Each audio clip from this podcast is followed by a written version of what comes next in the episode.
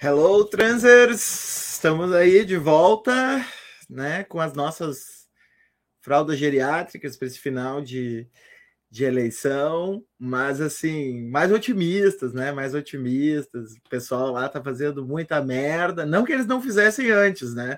Eles fazem desde que, não vou dizer desde que nasceram, porque seria um pouco, né, pessimista demais, mas eles fazem desde que nasceram como movimento, né? E, enfim, eles estão nos dando aí umas, abrindo umas frestas aí, umas brechas para a gente crescer e, e, ganhar confiança aí na campanha, né? É, ontem a pesquisa do IPESP saiu no meio da. Não, do IPEC, né? Saiu no meio da, da live, então a gente já ficou mais calmo, que estava tudo igual.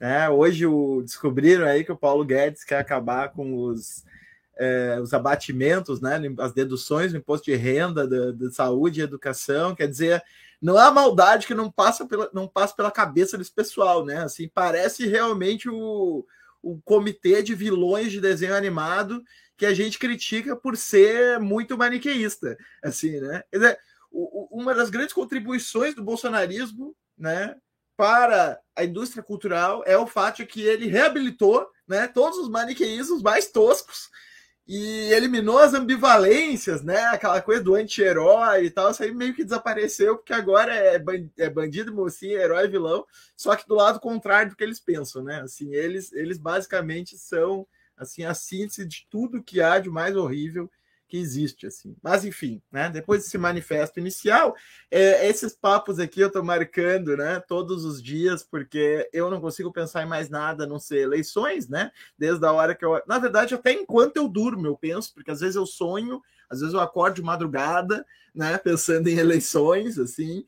Então. É, o troço vai longe, assim, o troço vai longe. Então, é, em função disso, né, a gente marcou uma agenda essa semana de todos os dias conversar aqui com pessoas que eu, que eu e o resto do pessoal do trânsito achamos legais e com temas que a gente acha que contribuem aí para o debate da semana, né? E também para aliviar a atenção de todo mundo, né? Conversar faz bem, seja aqui na tela, seja nos comentários do chat e tal, que vocês podem usar.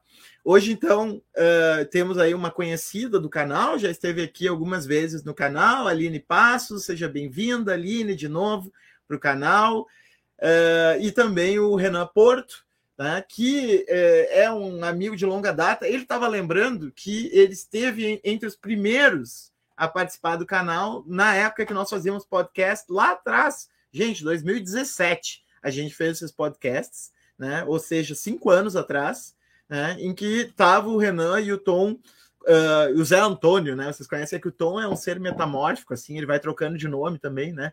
Então, uh, e o, o, o, Zé Antônio falando sobre economias alternativas, bricolagens, gambiarras e, e outras, e outras formas de, de, de manusear né, essa questão econômica. É, e depois demorou para voltar, porque o Renan é um cara que eu converso muito e acaba sendo aquele que eu penso, qualquer hora ele vai estar ali e a gente acaba adiando, adiando, adiando e, e, e demora um pouco para chamar. É, a Aline, vocês conhecem da sua é, militância e também da sua é, competência acadêmica teórica na área da criminologia, né? E, e, como ela colocou aí, né, do abolicionismo penal, né? É, e o Renan trabalha com essas questões que a gente costuma abordar no canal, né, de cosmopolíticas, de, de pensamento a partir do antropoceno, né, uh, uh, os tumultos que o, o, as metafísicas dos povos tradicionais produzem, né, como choque contra o pensamento moderno ocidental, né, atualmente está pesquisando sobre o cacau, né, a digamos assim, né, Renan? Quando eu te convidar, eu tinha pensado em colocar o Cacau no fim do mundo, né? É, o, o título da, da live em homenagem àquele livro da Ana Tsim, que eu sei que tu gosta bastante, né? Então vai mais ou menos por aí. Bom, uh, feita a apresentação dos dois, que é um tanto quanto desnecessária, mas uh, desnecessária no sentido de que vocês já são bem conhecidos, mas acho que sempre bom fazer. Uh, eu queria ouvir de vocês, do... assim, hoje a gente pensou então em falar na tal da insurreição nordestina, né, que é algo que vocês dois vêm trabalhando, né, enquanto pessoas que, que são no Nordeste, né? O, o Renan atualmente exilado em, em, Londres, mas né, por boas razões, voluntariamente, né, eh, Renan. É, mas assim, a gente pensar essa situação, né, essa posição situada desde o Nordeste, né, o que, que ela significa e, e, e, o papel, né, fantástico que o Nordeste tem desempenhado, né, no, no Brasil, de salvar todos nós, né, do delírio é, supremacista e, e, tudo mais, né, dos, dos sulistas, né, de uma parte do Sudeste e, e assim por diante, né. Então eu pensei da gente falar um pouquinho dessa insurreição nordestina. Eu vou começar com uma pergunta bem aberta, assim, para vocês dois uh, falarem, uh, quem quiser começar, é, sobre como que vocês, né, a partir do lugar de pesquisa de vocês, né, é, como que vocês estão vendo essas eleições, né? O que que está, assim, enquanto intelectuais que se voltam para essas questões, né? No caso da Aline, da violência, do encarceramento, da, de uma série de questões dos processos de racialização, no caso do Renan, idem, né, também dos processos de racialização, das cosmopolíticas. Como é que vocês estão vendo essas eleições e o papel do Nordeste nessas, nessas eleições, assim, de modo geral, depois a gente pode, é, né, como diz o pessoal lá em inglês, né, unpack isso aí, né, desempacotar essas coisas todas. Quem quer começar? Vai, Renan. Beleza. Boa noite, pessoal. Boa noite a todo, todo mundo, todas, todos que estão assistindo. É um prazer estar colaborando aqui novamente com o canal. É, eu lembro de lá, mesmo antes de 2017, eu ainda lembro do, do grupo que existia no Facebook, onde é, tinha uma galera pensando é, é alternativas de comunicação, de troca, de espaços coletivos, e é bem massa ver o, é, como o canal floresceu e como tanta coisa é, aconteceu em torno do. Tantas conversas, tantas discussões aconteceram já em torno do canal. É, inclusive, uma das que eu mais gosto foi a da Aline sobre Foucault. É, é um dos programas que eu, que eu mais gostei. Eu estou sempre. Não consigo acompanhar todos, mas. É, enfim, sempre estou acompanhando alguma coisa. A pergunta que o Moisés fez é, é bem desafiadora. É, como eu não estou no Brasil, a, a, minha percepção também é um pouco diferente. Eu não estou convivendo, eu não estou na rua, eu não estou é, percebendo as coisas sendo afetado diretamente. Embora eu esteja o tempo todo conversando com amigos e, e com minha família que que está no interior da Bahia. É, eu acho que essa, essa, esse último governo foi, foi algo que é, mudou muito toda a minha percepção política e, e essas eleições principalmente é, é eu acho que é, tem muita coisa que é, que é muito nova, tem muita coisa que é, é, é muito indescritível, é abismal, é, é absurdo, é, é, é, um nível de, de brutalidade que eu nunca vi acontecer tão explicitamente. E eu acho que, que tem algumas, algumas, algumas questões que eu, que eu venho pensando, né? eu, eu, eu não sou um, um analista político, mas enfim, tenho mais questões do que explicações, talvez, e, e uma das questões que, que, que eu acho conflitante é, é, por um lado, aquilo que, que vinha sendo debatido por, por uma literatura como a, as, as, as, relacionadas a estado de exceção, sociedade de controle, aquilo que, que dizia como é, o funcionamento normal é, do Estado Democrático de Direito é, em si já, já trazia uma carga de fascismo, já trazia uma carga de, de, de, de distribuição desigual da morte, como no caso da necropolítica. Mas isso conflita com o fato de que é, esse mínimo de, de, de mecanismos é, é, de controle institucional para é, é, mediar conflitos e conter esse nível de barbaridade, eles é, em, em, que medida eles ainda são necessários? Tem algo que a Denise Ferreira da Silva diz e ela disse isso no, no lançamento do livro dela, O Homo, Homo Modernos, eu acompanhei por vídeo. Ela disse que essas eleições é, podem dizer o quanto o capitalismo é, ainda precisa ou não é, de um governo liberal, de uma democracia liberal para gerir os processos de acumulação e, e, e de controle.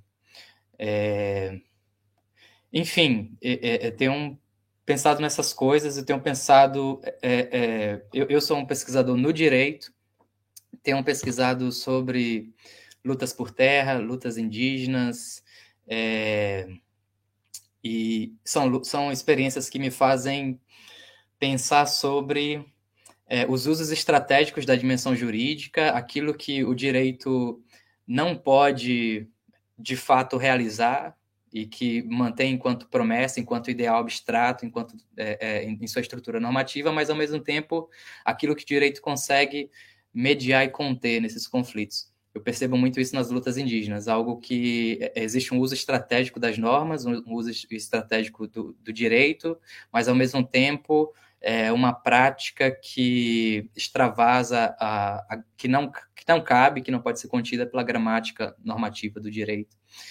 É, e eu acho que essas eleições e, e, e, essa explosão explícita de, de brutalidade traz um conjunto de questões em, em torno disso.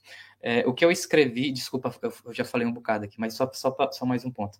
É, o que eu escrevi recentemente sobre a, a racialização do, do Nordeste, escrevi em outras palavras, que tem muito a ver com o, esse livro que está sendo lançado, né, da Denise Ferreira da Silva, essa é a edição original em inglês, o Towards a Global Idea of Race, que foi publicado como Homo Modernos. É, é uma, uma coisa que a Denise faz que eu acho muito interessante, é uma, uma distribuição espacial da raça. É, e como o processo de, de, como a raça funciona enquanto forma de, de, de mapear é, a distribuição social dos corpos. E eu acho que isso, no caso de pensar a racialização do Nordeste, é, é algo um ponto, um ponto interessante. Obrigado, Renan Aline. Oi, gente, boa tarde a todos. É, muito feliz de voltar aqui no Transe. Obrigada, a Moisés, pelo convite, por propiciar que eu reencontre o Renan de alguma forma. Ah, a gente está aqui para fazer esse debate que eu te confesso, Moisés, que quando eu vi o cartaz, eu dei uma boa gargalhada, assim, porque a gente tinha conversado de falar um pouco sobre as eleições a partir do Nordeste e aí você tá com um cartaz com insurreição nordestina. Eu quase capotei da cadeira, assim, porque, gente, por mais que né, estejamos em semana de campanha e tem essa agitação necessária dessa última semana, eu queria deixar marcado aqui que apesar também dos altos índices uh, nas pesquisas, né, e no primeiro turno de votação para o Lula no Nordeste, a nossa luta aqui é uma luta por uh, conseguir manter a cabeça acima da água por mais tempo. Eu sempre falo que para mim é uma sensação de afogado. O tempo que a gente conseguir ficar com a cabeça acima da superfície, a mais, os dois segundos a mais, três segundos a mais, são vitais para a nossa sobrevivência. Por que, que eu estou dizendo isso? Eu falo a partir de Aracaju. Sergipe. Aracaju ah, tem um histórico de relação com o petismo muito forte.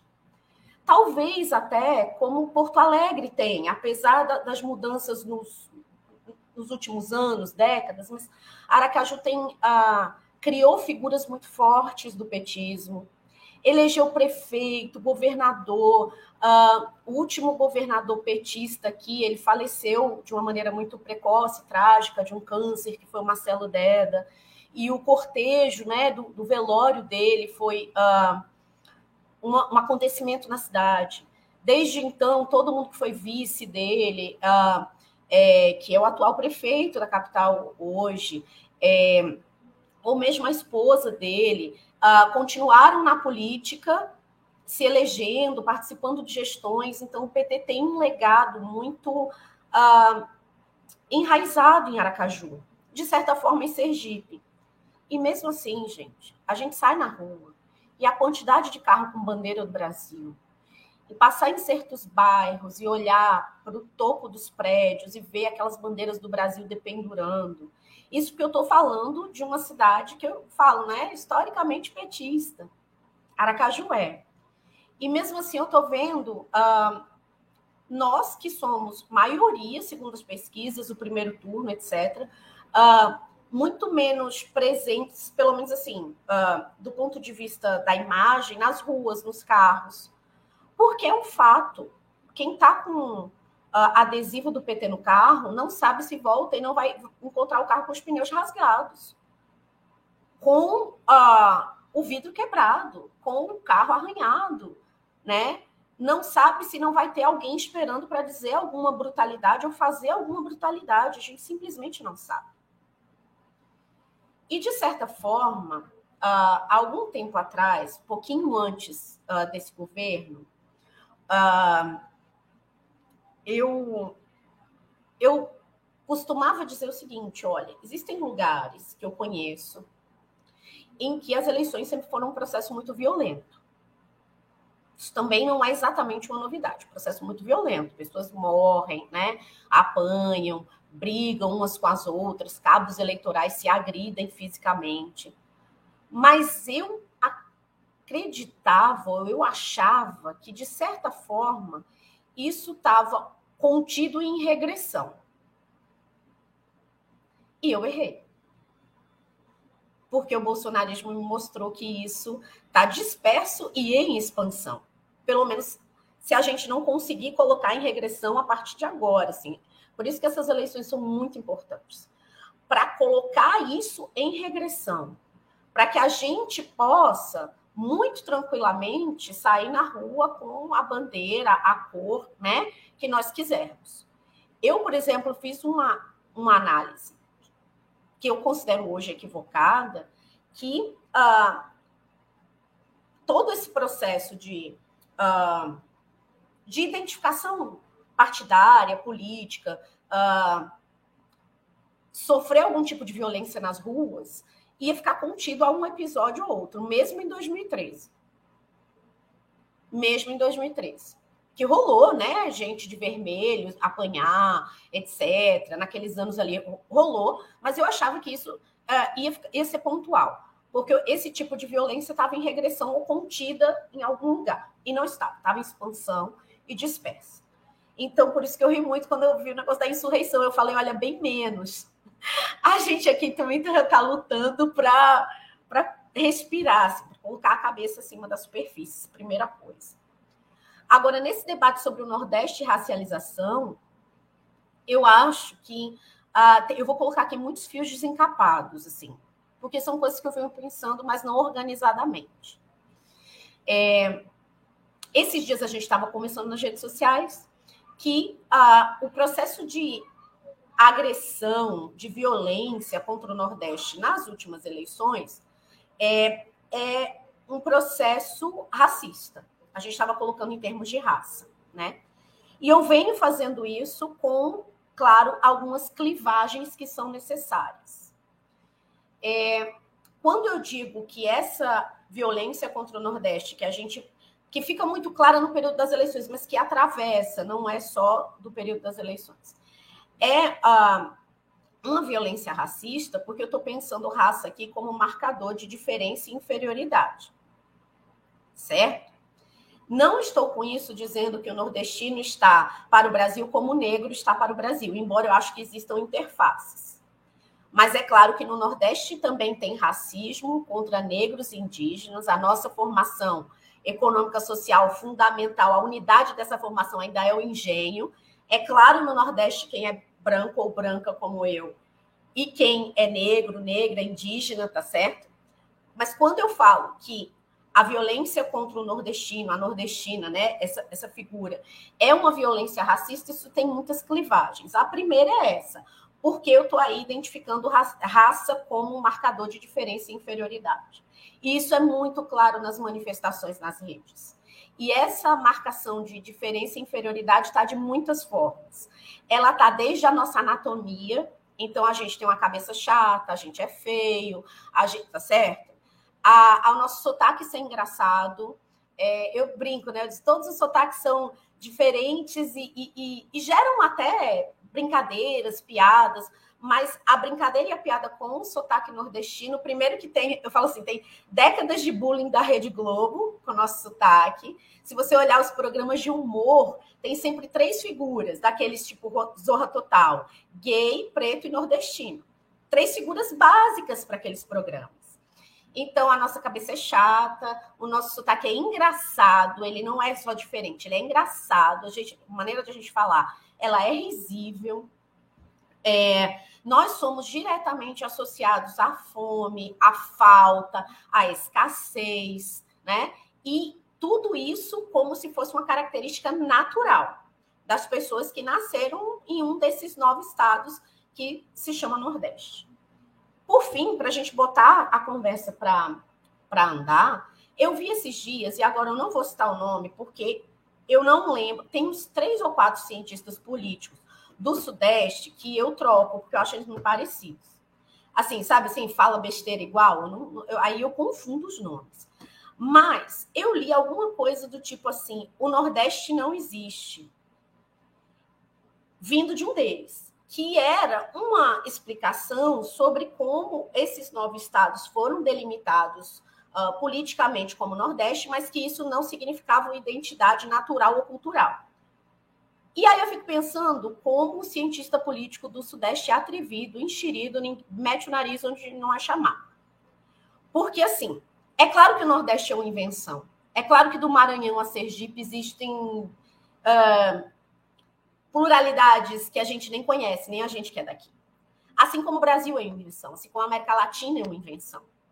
Claro que o Nordeste não é uh, não, não conforma, não é um conjunto de estados ligados por um limite natural ou por alguma coisa como uh, uma cultura única, separada própria. Não é isso. Mas o Nordeste existe para todos nós que migramos, por exemplo. E entendemos como o Nordeste existe para nós. Então, assim, se foi criado por uma disputa na academia do Gilberto Freire com não sei quem lá, não importa. Para quem nasceu nesses nove estados, existem efeitos reais de ter nascido aqui, né? Ah, efeitos que vão desde esses mais, uh, talvez mais simples, que eu tenho falado, como sotaque, a anatomia, uh, a associação à fome e à escassez, e outros que a gente pode desdobrar. Eu estava falando esses dias, como é possível que a Associação Nacional de Pós-Graduação em Ciências Sociais só faça encontros nacionais no Sudeste? Como é possível? Como é possível que a Unpox tenha ficar, fincado seus pés no Sudeste, né? De uma maneira assim. E isso se chama encontro nacional. Por que, que é nacional? Se isso acontece lá, não é nacional, né? É, até ah, várias outras coisas. Então, no, no período da, nos períodos de eleição, a gente percebe, por exemplo, que assim, ah, o nordestino vota com a barriga. Primeiro, que eu acho um motivo super legítimo voltar, voltar de acordo com a fome e a barriga, certo? Eu acho legítimo. Mas, na verdade, isso é uma tentativa de nos desqualificar, porque o nosso voto seria por interesses econômicos. Aí eu fico perguntando quais não. Quais não, sabe? É, onde que não? A gente fica vendo aí a lista de empresários doando milhões e milhões de reais para as campanhas, é, chamando, é, tem jogador de futebol que quer isenção é, perdão de dívida, tem é, um monte de coisa assim desse tipo, né? É, e aí o nordestino é marcado como aquele da fome, que volta pela ignorância atrelada à fome. Então, assim, eu queria que você... Inclusive pessoas... o Bolsonaro falou isso, né, Aline? Sim, sim. Nessas eleições. Nessas eleições, ele Nessas falou. Nessas eleições. Eu sempre fico pensando o seguinte, Moisés, que ele fala isso, um, porque ele realmente pensa isso, isso é muito arraigado nordestino vota de acordo com quem dá o prato de comida para ele. É, que, e, aliás, essas eleições também são uma marca de uma desporra, porque o Auxílio Brasil está aí e a gente está colocando mais de 60% para o Lula nas urnas, na, na, pesquisa mais uh, digamos assim, comedida que a da Atlas, por exemplo. Uh, e eu acho que ele pensa isso. E eu acho que também corresponde ao que um, um, certo público que vota nele pensa nisso.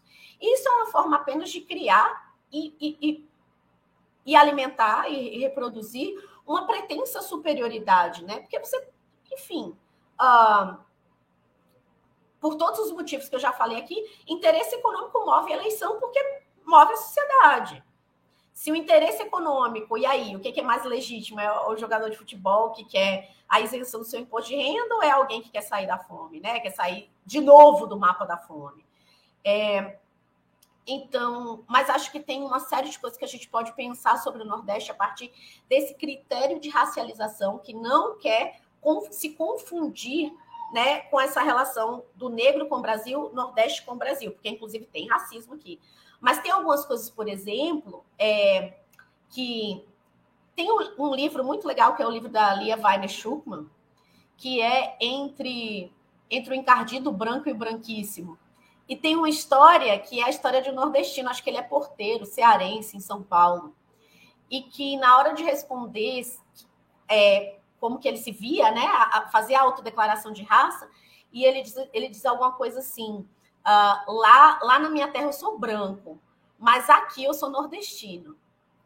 Porque tem várias coisas atravessadas aí. A gente vai encardindo quando a gente vai para o Sudeste e para o Sul, isso é real. Isso é real. A gente é, existem clivagens que aproximam o Nordeste de ah, também de uma ideia de negritude, talvez porque no início da República a gente não tenha sido tão alvo de um. O território não tenha sido tão alvo de uma política de embranquecimento tão clara do Estado brasileiro, as, as levas de imigração alemã, italiana, não, certo? Então, eu já cheguei várias vezes em lugares do Sul e do Sudeste e, e há uma, um estranhamento por eu ser branca, tem uma associação aí consciente ou não, né? Que eu acho que a gente pode fazer dela sempre muito mais potente, mas que é feita como forma de depreciação do Nordeste, que é uma associação direta com a, com a negritude, o caráter indígena da região. É, acho então que tem todas, acho que tem clivagens aí do que é o nordestino e o negro no Brasil, que não são a mesma coisa, se a gente olha, sei lá, um programa como Big Brother Brasil, né? Que teve a, a campeã lá, a Juliette. Tinham vários outros nordestinos no, no, naquela edição. Eu sempre fico pensando, por que será que foi uma mulher branca que encarou, que encarnou a nordestinidade? Sendo que tinham outras pessoas. A gente também tem as nossas questões de hierarquia racial, mas acho que o, norde, o nordestino ele está muito mais associado. É isso, como há uma clivagem de diferença e inferiorização, da escassez, da falta, do que é feio, uh, isso vai se encontrar em algum ponto com a negritude que é construída também dessa forma. Em algum ponto. Uh, até porque nós temos a Bahia, Salvador, uh, é, com cidades marcadamente com a população negra muito grande, com a história de resistência negra muito grande. É muito importante pegar os trabalhos, mesmo agora no campo do direito, né? O Renan estava falando do Marcos Queiroz, lá da UNB, da Vera Malaguti Batista, falando dessas inspirações haitianas e malês sobre a constituição do nosso pensamento jurídico. Então, uh, enfim, tem muitas coisas que a gente poderia falar sobre isso, mas acho que o Nordeste está muito ligado a todas essas questões raciais, de racialização e como que a gente pode trabalhar isso. Essa ideia do Nordeste não existe para mim soa muito como raça não existe, somos todos humanos. Muito é. bonitinho para você que sempre foi considerado humano. O Nordeste não existe para você, que é professor de ciência uhum. política de uma universidade do Sul e do Sudeste, uhum. que não tem problema para publicar na sua universidade, uhum. né? Que os egressos da sua universidade passam nos concursos para a sua universidade, porque aqui ninguém passa, porque o povo do Sul vem e pega todas as vagas, uhum. né? Ah, só para ficar no âmbito da universidade. Que as Sim. políticas públicas são construídas de vocês para vocês, porque as nossas vêm sempre do Sudeste para cá. Enfim, uhum. tem uma série de coisas, mas já falei bastante. Sim, sim, sim. Não, e eu, eu acho que é muito raro que a gente veja uma pessoa defender esse tipo de posição, do tipo, ah, o Nordeste não existe, sem ao mesmo tempo afirmar uma identidade brasileira, por exemplo, né? Quer dizer, no final das contas, Acho que, acho que isso é uma coisa que, que o Viveiro de Castro bate bastante, assim, que essa ideia de que porque uma coisa foi inventada, ela não tem importância, é uma, é uma bobagem, né? Porque no final a gente só inventa uma outra coisa para contrapor aquilo que foi inventado, né? Quer dizer, bom, a tradição foi inventada, mas o que está fora da tradição e que, e que inventa a invenção também foi inventado, né? Então, nesse sentido, tudo é inventado, né? Uh, ou seja, dizer que algo é inventado não não, não é um motivo para se derrubar aquilo que supostamente está né, tá se atacando, né? Uh, enfim, só né, reforçando assim que eu acho que é bem, bem importante mesmo esse ponto. Renan, eu acho que tem mais coisas para emendar, né? Eu acho que a gente essa questão que a Aline trouxe, né, e era um, um dos assuntos realmente que eu, que eu tinha pensado em, uh, em chamar vocês justamente para a gente abordar isso mais profundamente, né, dessa... Uh, esses dias eu estava discutindo com um conhecido, né, e, e eu estava falando essa questão do racismo, de como, como, digamos assim, o eixo desses movimentos são racismo e tal, e eles, não, mas não é uma questão de cor e tal. é, mas é que na verdade, né, a gente não precisa reificar a ideia da raça tal como a raça foi construída, né? Na verdade, o que interessa não é a raça, é a racialização, né? Quer dizer, é, é... porque raça em si não existe, né? Então a gente também não precisa ficar no hall de raças, né? Que o século XIX, lá, o positivismo, inventou, né? A gente pode perceber que tem mecanismos análogos ao mecanismo do racismo naquele sentido da raça biológica, que também não existe, né? é, produzindo efeitos. Então, eu queria continuar né, esse, essa discussão contigo que está investigando a partir da, da Denise Ferreira da Silva, do Embembe, de outros autores nessa questão da, da raça. Uh, Sim. Enfim, vai lá. É, só comentar algo que a, a Aline começou a fala dela dizendo, falando sobre a necessidade de manter a cabeça ainda fora d'água. Eu queria é, dá essa frase um sentido literal por causa do, de certos lugares do Nordeste que têm sido mais afetados já pela, por mudanças climáticas, como o sul da Bahia, é, Recife, sendo Recife Recife está dentre as 15 cidades com maior propensão para serem é, mais afetadas pelo aumento do nível do mar. Bom, sobre a invenção do Nordeste, eu acho que a, a produção simbólica de uma categoria, ela produz efeitos, ela produz o lugar do né? Eu acho que tem uma coisa bem, bem Foucaultiana que a, a Denise Ferreira é, traz nesse livro, que é a construção é, simbólica, através dos aparatos científicos, do conceito de raça. É, ela vai discutindo os conceitos, a relação entre os conceitos de raça e cultura, como esses conceitos eles emergem para dar conta de pensar a diferença entre povos, a diferença humana. E, e esses conceitos eles emergem tendo como fundo um novo contexto, algo, algo novo que surge com, com as invasões coloniais, um novo contexto ontológico, algo, um, algo novo que se dá a conhecer, que a Denise chama de globalidade. É, e, e, através dessa globalidade, através desse encontro conflitivo, violento entre povos, é, esses conceitos eles começam a ser elaborados é, para dar conta dessas diferenças. Algo que a Fabiana Moraes diz num, num não sei se o podcast está no canal Prato Cheio ou se eu ouvi isso em outro lugar, mas eu acho que ela também diz isso no, no, no, no texto que ela escreveu sobre racialização do Nordeste no The Intercept. Ela fala sobre essa coisa de, no início, final do século XIX, início do século XX, o, o Nordeste é, ser um, um, vazio simbólico, ser algo inexistente na, na, na vida pública brasileira, no, no, debate intelectual que, que via a si mesmo né, e, e, e se descrevia é, é, tendo como eixo o, o Sudeste. E quando começa a imigração de pessoas nordestinas para o Sudeste, essa, essa, cade, essa categoria também começa a emergir, a categoria do nordestino. E também uma, é, é uma outra categoria que, que emerge para dar conta dessa diferença. É, tem, alguma, tem algumas coisas muito interessantes que, que a Denise discute nesse livro, que é, por exemplo, como o, o, conceito de raça até o século XIX ele era muito baseado em elementos é, do fenótipo, elementos é, é físicos, biológicos, e que foram muito problematizados pela, pelas ciências sociais. E ela, uma coisa interessante que ela diz é, é como o, o, a emergência da antropologia, tem, que tem como eixo principalmente o conceito de cultura, é, ela se afasta é, desse conceito naturalizado de raça, desse, é, é, e, e, mas a, ela, ela ainda traz em si a raça como dado, a raça como, como algo que ainda é um significante é, da diferença cultural. E a Denise vai, vai debater muito é, é, é essas, essas categorias de, de raça e cultura para dar conta dessas diferenças. Uma coisa que está que é muito comum no, nos debates sobre racialidade, desde Fanon, Amibembe, dentre outros autores, é, é, como a raça normalmente ela carrega uma remissão à natureza. Ela, ela sempre traz, ela, ela sempre, é, é, por exemplo, a, a, forma como o Hegel se referiu aos africanos como povos sem história. É, ou a forma como o Fanon descreve que o, o corpo negro é, é, é, é, é um símbolo de força física, né? de, de, de, de brutalidade, de, de, de, uma força natural.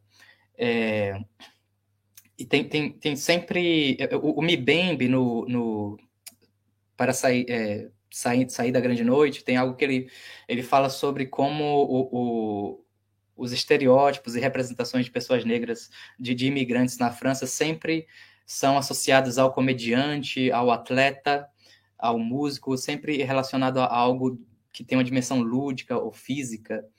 É, e, e, em todos esses é, é, é em todas essas associações do corpo racializado com elementos de, de, de que, que são de natureza física, biológica, existe um processo de dessubjetivação, existe um processo de esvaziamento desses da, da, do próprio da própria característica de sujeito desses corpos, né? Da, existe um, um, um esvaziamento da, da, das condições intelectuais, da, da, da, capacidade intelectual, e, e esses corpos são, são meramente é, apresentados e relacionados à matéria bruta.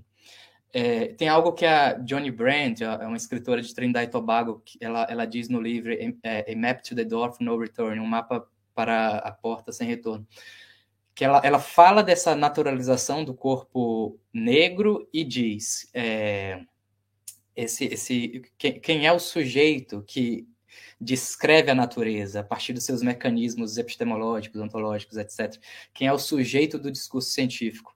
Quem é esse sujeito moderno é, do, esse sujeito transcendental que dissimula o próprio corpo, que se torna completamente indiferente aos, aos seus condicionamentos geográficos ou, ou, ou físicos, corporais, é, e que pode falar sobre o mundo todo a partir de lugar nenhum, que é um, o corpo branco, o corpo do homem branco, o corpo do homem branco europeu. É, então, esse processo de dessubjetivação é, do corpo que, que, ao qual é atribuído as características da raça, né, da, da racialização, é, é, um processo de dessubjetivação. E no caso, como a Aline mostrou bem, no caso do, do, do, nordestino, existe um conjunto de associações com a fome, com, com o lugar geográfico, com a seca e, e, e todas essas, essas questões é, que também funcionam de forma similar. É, Para mim, Bom, eu sou de um povoado no, no interior da Bahia chamado Florestal, que surge com é, dois homens indígenas, um deles o meu bisavô, é, uma mulher portuguesa, que foi minha bisavó, é, uma mulher descendente de escravos, Dona Senhorinha, que foi a esposa do irmão do meu bisavô. Do que eu consegui de informação sobre os meus é, ancestrais, eu, eu, eu, consegui saber dessas quatro pessoas. É, eu sou mestiço. Eu, eu nunca passei por situações que as pessoas negras no Brasil passam diante da polícia ou, ou em, em, vários outros lugares. Mas eu passei por situações que pessoas brancas jamais passariam. É, e como a, a, a Aline falou, a gente a gente sai do Nordeste, vai para o Sudeste, vai para outros lugares, a gente vai mudando né, eh, de, de, de identidade. O, na Bahia, um, um estado em que 76,5% da população baiana é considerada negra, nesse estado eu sou branco. Eu, é, A última vez que eu estava no meu povoado, eu estava no Rio, chegou um cara negro e me chamou de branquinho. é, quando eu vou no, no, Rio de Janeiro, já perguntaram se eu sou indígena. Eu, nunca fui no sul do país, mas é, é, já estive em situações em que uma pessoa de, de, de, Porto Alegre falou: Bom, o Renan, a gente olha e já sabe que não é branco e tal, mas, mas sempre fica nesse não lugar, né? Que é um debate também muito feito nas redes sociais, o, o não lugar do, do pardo. É, mas, para mim, existe um elemento da, da, do processo de racialização do nordestino que é muito ligado a, ao lugar geográfico, a, a, a, certo imaginário que se constrói, um conjunto de símbolos que se constrói é, em torno desse lugar e em relação ao qual o corpo é remetido. Aí eu volto novamente ao, ao processo de racialização, enquanto é, é, processo que envolve uma remissão é, é, do corpo, do sujeito, a elementos geográficos, a elementos naturais. Eu acho que isso acontece também no, é, no caso da, da, da, produção dessa identidade do, do, nordestino. Eu vou dar alguns exemplos que, que, que aconteceram comigo é, e que tem a ver com, com essa, essa, essa remoção do sujeito racializado para um lugar que é fora da, da civilização, de um certo ideal moderno de civilização, é, do lugar histórico do sujeito, do lugar de intelectualidade, é, um lugar que é, que é, colocado como fora, como esse lugar de vazio simbólico que é o mundo natural, que é o mundo, enfim, fora da, da cidade, fora do, do, lugar propriamente humano. Uma vez, em 2014, é, uma pessoa de uma igreja que eu frequentava me convidou para um churrasco na, na casa dele e, e, me apresentou eu, me apresentou assim ó esse é o Renan ele é do interior da Bahia vai com calma com ele porque ele ainda está se adaptando à civilização. É, outra vez é, assim é, é enfim eu, tenho, eu, teria muitos exemplos para contar. Outra vez um, um, um, professor italiano europeu professor da UFRJ é, me apresentou num, num café é, pós seminário ele estava conversando com um outro professor sobre a violência no Nordeste. E eu estava chegando. Quando eu cheguei, ele falou: Ó, oh, esse é de lá, mas é mais mansinho. É, outro exemplo é uma, uma moça é, paulista, branca, com quem eu nunca conversei sobre natureza, sobre ecologia, sobre nada, é, falou assim para mim: Olha, os gringos vão pagar um pau nesse teu conhecimento da natureza. É, enfim, coisas desse tipo. E, ou, ou então, sei lá, um, um, uma pessoa que já, já foi meu amigo e, e, dizia que eu devia ser o Whindersson Nunes da filosofia. Como a Aline falou, essa associação também do nordestino com algo engraçado, com algo que não, não, deve ser levado tão a sério.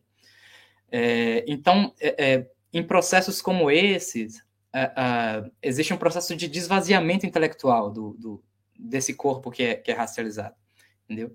Enfim, falei um bocadão aqui. Não, não, foi ótimo, foi ótimo. Eu, eu queria né, uh, que a gente começasse a pegar outros aspectos também. Uh, se vocês quiserem voltar para essa questão da raça, fiquem à vontade, mas eu queria trazer outros aspectos, assim, que eu acho que as pesquisas de vocês uh, acabam né, toma, tendo o bolsonarismo como um, material e tanto, né, de, de, de enfim, né, intersecção e, enfim, investigação, né. Uh, eu fico pensando, por exemplo, no caso da, da Aline, né, que investiga essas questões da criminologia, da violência, do, do encarceramento, né, do abolicionismo. É, como é que, né, como é que tu lê assim esse esse último momento do, do, Bom, já falou um pouco, né? No sentido de que pode estar aumentando e a gente tem que interromper, né? Mas eu queria te ouvir um pouco mais, assim. É, porque, assim, a gente que... né? E aí, é, eu também venho dessa área, né? Da, da criminologia. Hoje já estou mais... Já me desloquei, né? Para filosofia. Mas, assim, eu sei que lá, 200 anos atrás, né? Quando a gente estava quando eu estava discutindo essas questões, uma das coisas que a gente brigava muito com alguns criminólogos era o fato que a gente dizia, não, mas a exceção está aqui, né? Uh, a polícia já é um, uma instituição fora de controle, né? Existe aí a produção de vida nua a todo instante no Brasil, né? Corpos matáveis e tal. E alguns diziam que a gente exagerava, né? Que tem a Constituição, que tem a lei, que é diferente e tal.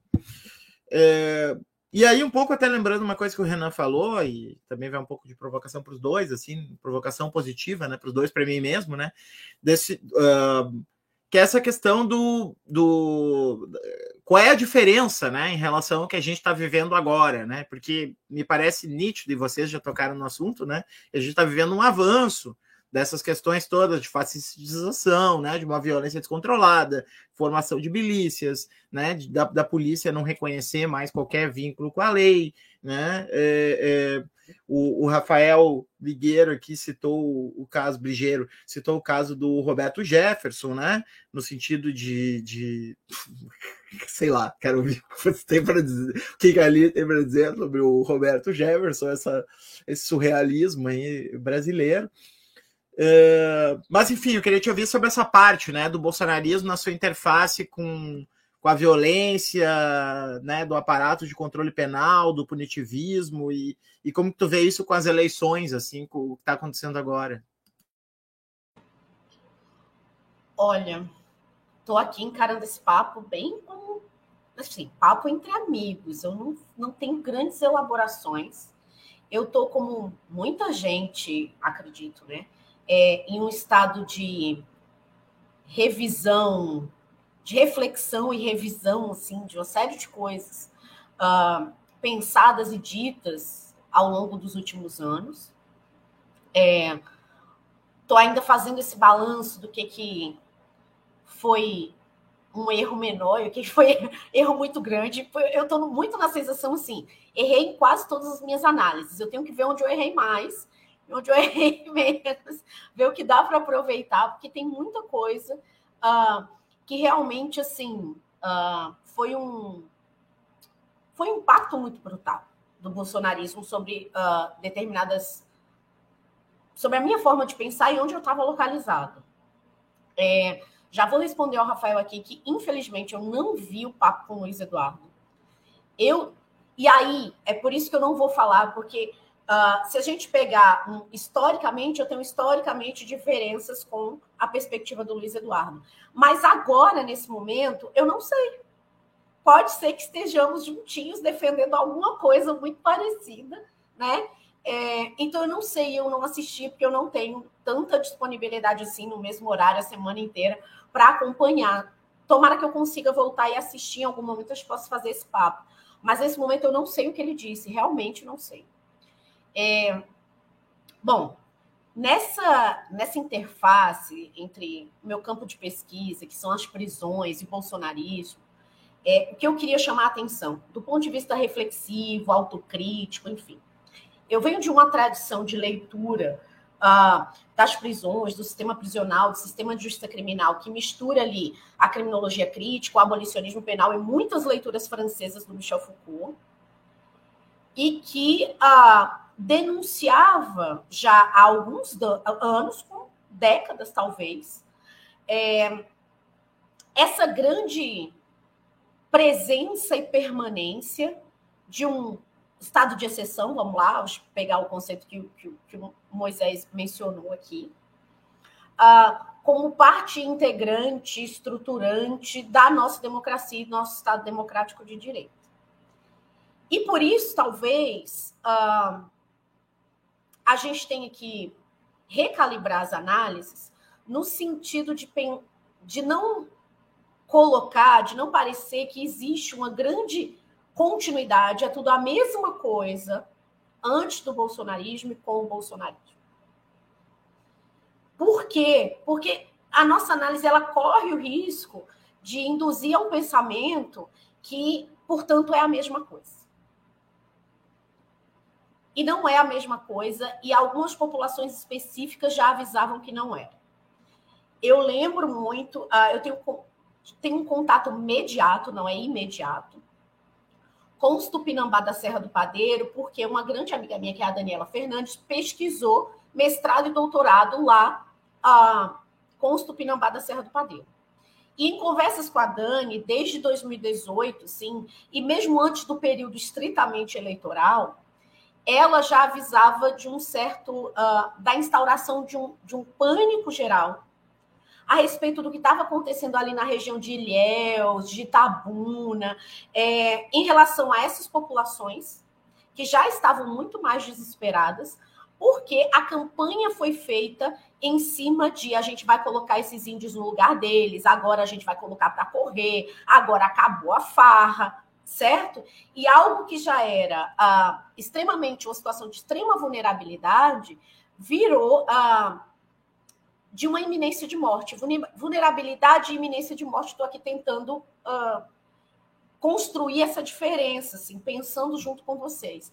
Porque tem a vulnerabilidade, que a gente sabe que está ali, e essa iminência de morte que a, a Dani sinalizou para mim, e que eu fui perceber também uma outra população, ah, que é a, a população, nós vamos falar assim, de afetados e afetadas pela, pelo sistema de justiça criminal e pela prisão.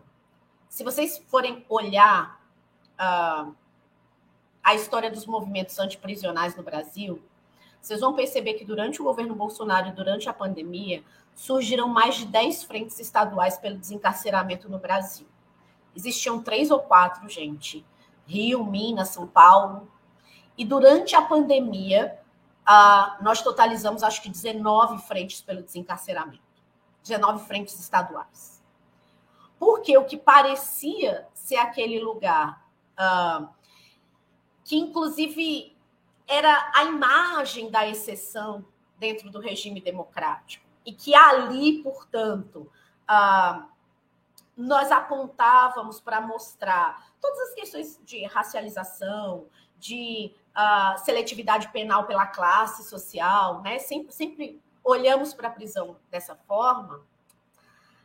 As pessoas diretamente atingidas começaram a sinalizar algo muito parecido uh, com essas populações indígenas que eu falei do, do sul da Bahia, dizendo assim: tá piorando, tá piorando e muito. Porque durante a pandemia desapareceram as informações durante a pandemia desapareceu o contato e se entrou numa zona que é uma zona muito parecida. Eu estava uh, ah, pensando esses dias, porque eu fui assistir o, a série baseada no livro do Caco Barcelos, no Rota 66.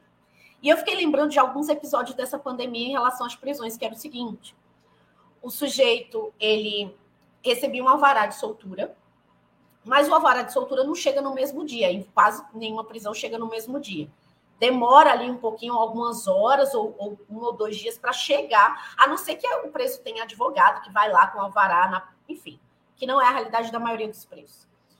E aí o alvará saía e demorava um pouco para chegar na unidade. O preso morria, muito provavelmente de algo associado a Covid ou de Covid, porque a gente não tem dados propriamente sustentáveis a respeito.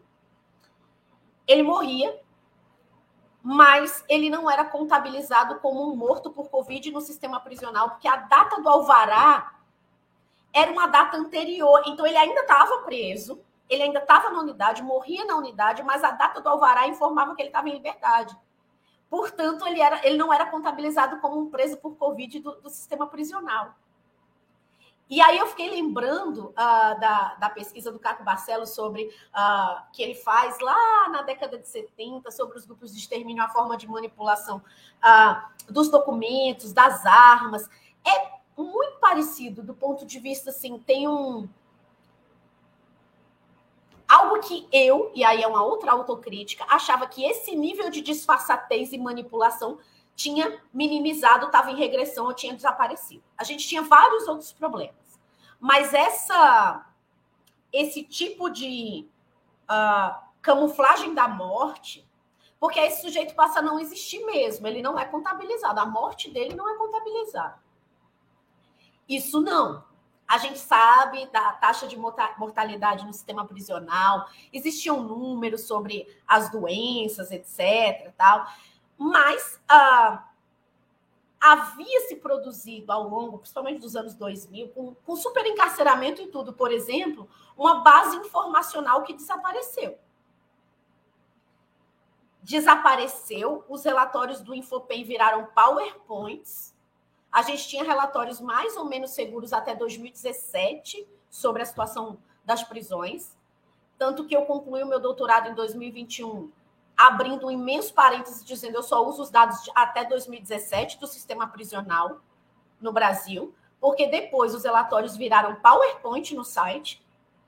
Então a gente teve uma política de destruição do arcabouço de informações, de destruição da comunicação, de invisibilidade das mortes no período da pandemia, de regressão do ponto de vista do combate à tortura, porque o mecanismo nacional de combate à tortura foi vilipendiado durante o governo Bolsonaro, que alguns cargos remunerados deixaram de acontecer, algumas eleições deixaram de acontecer, eleições que aconteceram foram impugnadas, inclusive muitas vezes bate cabeça entre organizações de direitos humanos, porque está todo mundo batendo a cabeça.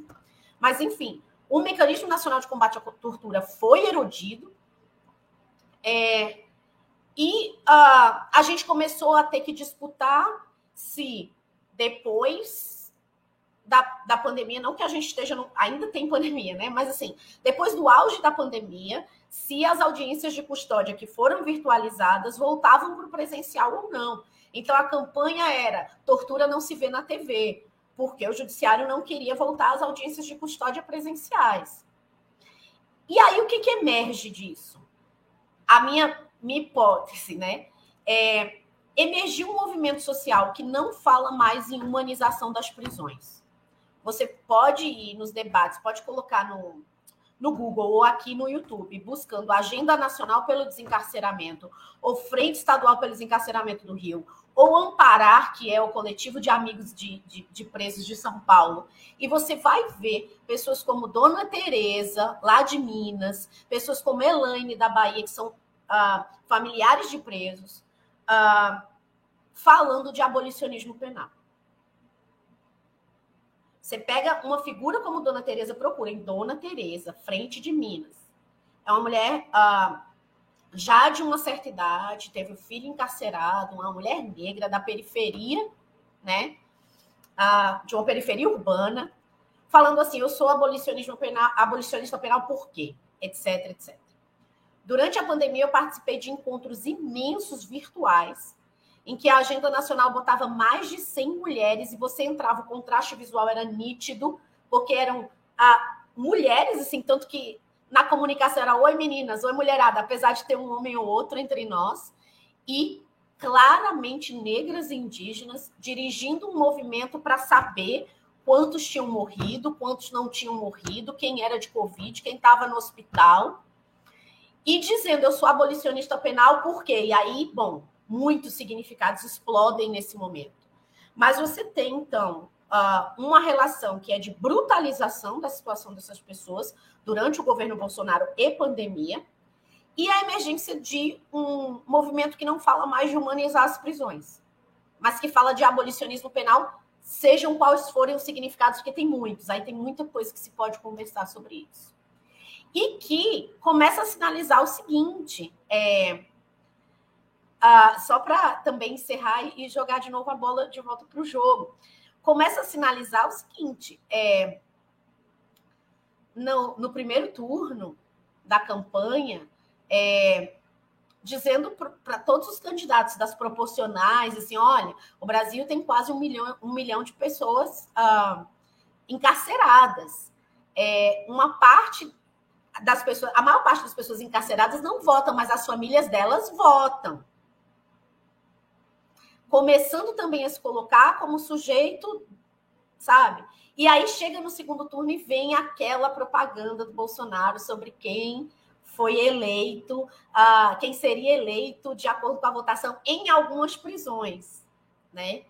É, tudo isso está tá em jogo, porque é, é um movimento bom. Acho que o movimento antiprisional dobrou a aposta, quando se colocou como abolicionista, como colocou, a gente vota, as nossas famílias votam, e claro que tem aí um efeito de retorno, né? Que aparece na campanha do Bolsonaro, mostrando e tentando fazer uma associação direta entre a campanha do Lula e as pessoas presas, que é uma associação estúpida, porque normalmente ela reverbera, uh, o percentual reverbera o do local, né? É, eu estava falando sobre isso no, Twitter até. Então, em regiões em que Bolsonaro teve uma maior votação, onde o preso provisório pôde votar, porque assim é muito pouca gente. Em São Paulo são 5 mil pessoas só que conseguem acesso ao voto entre, entre os presos provisórios. Imagina um lugar como Sergipe, deve ter pouquíssima gente apta a votar aqui. É, o percentual não presta para nada, mas mais do que isso, é, reflete normalmente uh, a composição local. Então, você vai olhar, até falei, olha, se você for olhar o percentual da Papuda, é o percentual dali da, da, da região de Brasília, você vai ter maior voto do Bolsonaro a partir das prisões, porque também como a sociologia das prisões já vem colocando há algum tempo, as prisões não são um mundo à parte. As prisões estão aí, muitos vasos comunicantes, principalmente com a chegada de novas tecnologias, celular, etc. Novas organizações de preso que passam a gerir uh, territórios fora da prisão. A prisão não é um mundo à parte. Então, a votação das prisões não é significativamente diferente, só num grau de manipulação, como o bolsonarismo tentou fazer, né? E deu crise na campanha. Deu crise na campanha, porque, obviamente, a associação é falsa, porque, obviamente, tem um contingente mais forte hoje que reage a isso. Uh, nem sei se por conta da prisão do Lula, mas talvez aí tenha uh, uma reação mais forte, uh, como não se via há alguns anos, da própria esquerda em dizer e daí, e daí, porque presidiários e porque ex-presidiários, e porque aqui nós estamos falando então de um recorte de classe, só tem pobre preto preso, então, obviamente, se nessas, nesses contingentes existe maior voto para o Lula, isso vai aparecer nas prisões também.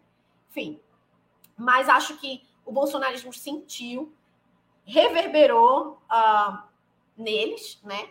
E acho que a resposta tem sido muito forte. Acho que o movimento tem sido muito forte. Claro que ainda não dá conta das nossas necessidades, mas é, o que eu vi de campanha colocando em pauta a redução do encarceramento, encarceramento em massa entrou na pauta, tem que reduzir o encarceramento, né? É, entrou na pauta de muitas campanhas, mas a esquerda, uma coisa que não existia, entrou na pauta, precisa reduzir a, a população carcerária. Então, bom, tem esses deslocamentos aí para colocar para conversa. Sim, eu acho muito impressionante esse movimento. Eu acompanhei um pouco as tuas postagens e tal sobre o assunto. Aliás, tu foi uma pessoa que me ajudou a ver assim essa transição é, de públicos, digamos assim, do abolicionismo penal, né? Desde, saindo do abolicionismo penal acadêmico e até elitizado para o abolicionismo penal de base, né? Muito interessante e, e que, de certa forma, mostra mesmo como esse fortalecimento do movimento negro, né? Do feminismo negro e tudo mais uh, acabou se dirigindo né, para essa questão punitiva, né, como uma questão central para a população negra. Aliás, um, um trajeto que a gente já conhece no pensamento da Angela Davis, por exemplo, né, que acho que ilustra bem isso, né, como essa passagem do feminismo negro para o abolicionismo penal é uma passagem não só viável, como já feita por muitas, né? E, e agora, então, a gente está vendo esses levantes aí. Muito legal. Acho que a tua fala foi bacana não só para mostrar assim, o caráter né, absolutamente brutal do bolsonarismo, mas também como ele está fazendo aflorar respostas, né? Que eu acho muito legal também a gente pensar isso para não sair impotente, assim, achar que né, estamos soterrados. Então agora eu queria me deslocar para o Renan, né, que pega essa questão da, da cosmopolítica do cacau e queria falar um pouco do mundo uh, desse, desse mundo rural brasileiro, né, uh, dos povos tradicionais, dos povos indígenas, da, das comunidades quilombolas, é, dessa uh, dessa outra outra forma de, de relação com a terra, né, que ele pensa a partir do direito é, e o seu contraponto, né? Que é uma das bases mais sólidas e mais, e talvez a mais fanatizada de todas do bolsonarismo, né? Que é a base agro, né? Que é todo um cordão cultural é, de branquitude, né? Muitas vezes até de branquitude supremacista, né? Identificada com certos valores, símbolos, ícones, né? Altamente hipnotizada pelo, pelo bolsonarismo e altamente, como a Aline também trouxe ali falando dos Tupinambá, é, altamente sujeitada né, é, à violência nua e crua é, por parte né, de, de, de é, fazendeiros e é, é, todo tipo de grilagem, garimpo, né, e assim por diante. Assim. Então eu queria, eu queria ver contigo, Renan, assim, um pouco essa questão é, desses universos, né, em colisão, esse universo que tu que tu investiga, assim, desse outro direito, dessa outra lógica de relação, né, do indígena com a sua terra, do povo tradicional com a sua terra, das outras formas de cultivo, né, da teia dos povos que tu costuma trazer, né, e do outro lado desse trator, né, no sentido literal e no sentido metafórico aí é, do bolsonarismo. Beleza. É, tem alguns links que eu, que eu queria fazer a partir da, da fala da Aline e, e essas perguntas agora. E linkando também com, com, com o raciocínio que eu estava elaborando antes, é, uma coisa é que esse corpo que ele é reduzido aos seus traços biológicos, esse corpo que é, é remetido às suas dimensões físicas, naturais e, e biológicas. Quando é, quando ele é dessubjetivado e esvaziado de sua humanidade, o que, que acontece? Assim como um, uma coisa, né, ele pode ser apropriado. Então, é, é, por exemplo, uma coisa que a, Denise Ferreira comenta, deixa eu só, inclusive, deixa eu só aproveitar para Uh, esse livro da Denise Ferreira ele foi publicado esse ano, o Unpayable Debt, é um livraço incrível. É, é diferente do livro que está publicado em português com esse título, A Dívida Impagável. Esse livro é inédito, original. Uma coisa que a Denise aqui, ela é muito inspirada pelo afropessimismo, quando ela comenta a relação entre o senhor escravo e o escravo, ela, ela fala que não há ali uma relação entre sujeitos, mas entre sujeito e objeto. Porque esse corpo que foi reduzido aos seus dados físicos e biológicos, ele não é mais sujeito, ele é coisa, ele é apropriável. E é, assim como é apropriável, é também matável, sem ser passível de luto. Né? Então, acho que isso também é, é até, o, o, isso se liga a vários outros debates, né, da, da Butler, do Agamben, etc. É, enfim, hippie, Agamben, brincar um, um pouco inevitável brincar com isso depois das merdas que ele disse sobre a, pandemia, mas é, tem isso que eu queria comentar, tem uma outra coisa também, é, é o que o, Moisés perguntou antes, o que é que mudou, o que é que, que, é que, é que mudou com o bolsonarismo? Muita coisa mudou, assim como a Aline, eu também é, passei por todo um processo de rever tudo que eu disse, tudo que eu escrevi. Eu, eu é, durante o, o, o, governo Dilma, eu, eu fui muito crítico com a, as relações do PT com outros partidos liberais, da relação do PT com o agronegócio e com, com o grande capital no Brasil.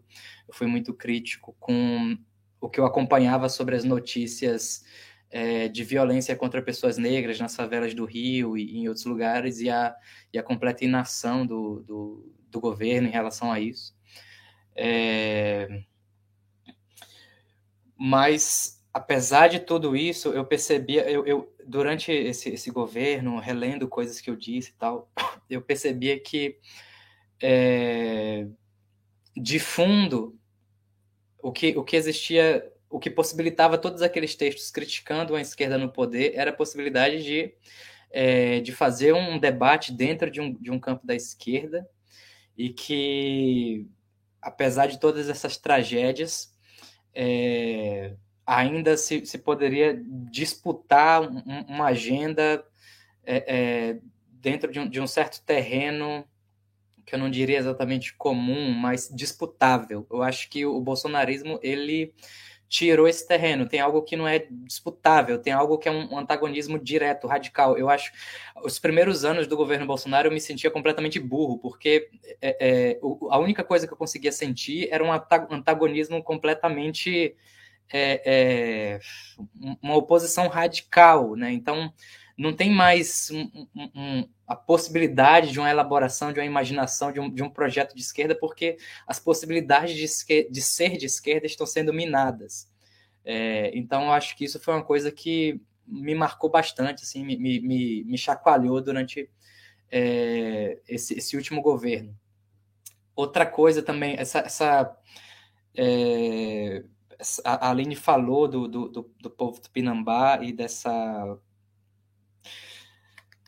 de algo que não é novo, dessa, dessa, mais uma reatualização dessa violência que sempre existiu é, é, eu acho que quando, quando a, Aline usa os termos de, de regressão, de contenção dessa violência, eu acho que é, que é interessante. É, a minha pesquisa, eu sempre é, é, valorizei bastante a, a literatura para pensar certos processos da, da história do Brasil. É, é, ultimamente, eu tenho retornado a algumas obras do Jorge Amado, que é um, um autor muito popular na Bahia, a, a gente lê ele é, no colégio, eu, eu, li bastante durante a, a, minha graduação, tinha muito tempo que eu não lia, e por causa da minha pesquisa com Cacau, é, eu tenho voltado a ler Jorge Amado.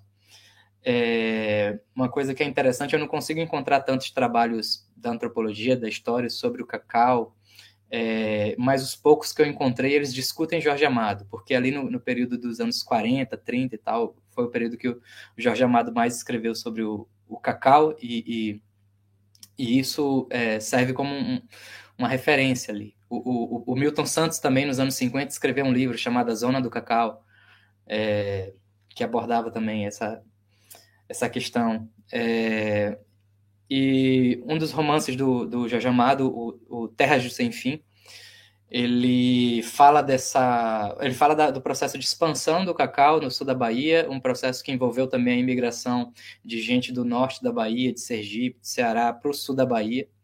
É, é, um processo que tem a ver também com é, isso está ligado, né, com um processo global está é, tá ligado com a invenção da primeira barra de chocolate industrializada por Joseph Fry na Inglaterra em 1847.